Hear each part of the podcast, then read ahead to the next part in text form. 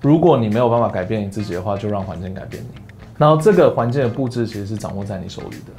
欢迎来到正面大叔正面技术，大家好，我是 John。今天要跟大家分享的东西呢，就是我最近有在网络上看到一些影片跟文章，然后我突然间感想非常感触深刻，就是我们要怎么改变我们自己，让我们自己变得更好。他有给很多例子，就像说很多人都很想要成功，对不对？我们每个人都想要成功，我们每个人都想要变得更好，但是很多人会给自己一大堆借口，像是，哦，我我就不是富二代，所以我没有办法开公司。啊，我我老爸不是什么，我家境不好。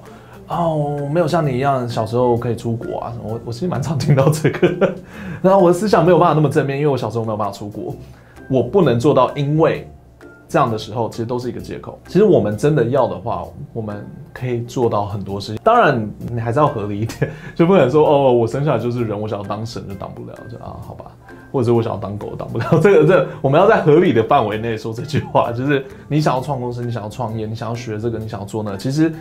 大部分我们想要的东西都是有可能做到的，只是看你愿不愿意。他就有提到很多范例啊，像比尔盖茨没有没有毕业啊，然后 Steve Jobs 啊，或者是 J.K. Rowling 以前在呃要饭啊，然后他后来就写出那个哈利波特，然后就大赚嘛。那我觉得 J.K. Rowling 比较好，因为后来就很多找借口的方式的人就会说，哦，你没有看比尔盖茨的家人是怎么样，你没有看他们基因是怎么样，你没有看到他的经历是什么。他们那时候是经过这个，他不像我们在这边一样被爸妈逼得要死要活的，这些其实都是。可是你看 J.K. Rowling，他是生了小孩以后，他什么都没有，他真的是什么都没有人可以帮他，没有干嘛，他就创出了自己一条路。你当然不需要跟他们一样，就是那么痛苦，但我们要知道就是说。我们其实可以做得到，那我们要合理的去约束自己去做到这件事情。我们人类其实是一种很容易会被环境影响的生物，环境是借口，可是环境真的会影响你，所以你要跳脱你原本的环境，去新的环境，你才可以做到这些。所以意思就是说，如果你今天想要创业的话，你身边可能就要找一些创业的朋友。如果我今天想要学英文的话，我身边可能就要需要我要去认识一些会讲英文的朋友。如果今天你身边的人全部都是讲台语的，那你会不会讲台语？应该应该会吧。如果你今天想要脱离你现在的生活的话，你就要先知道说你想要的东西是什么，然后知道说。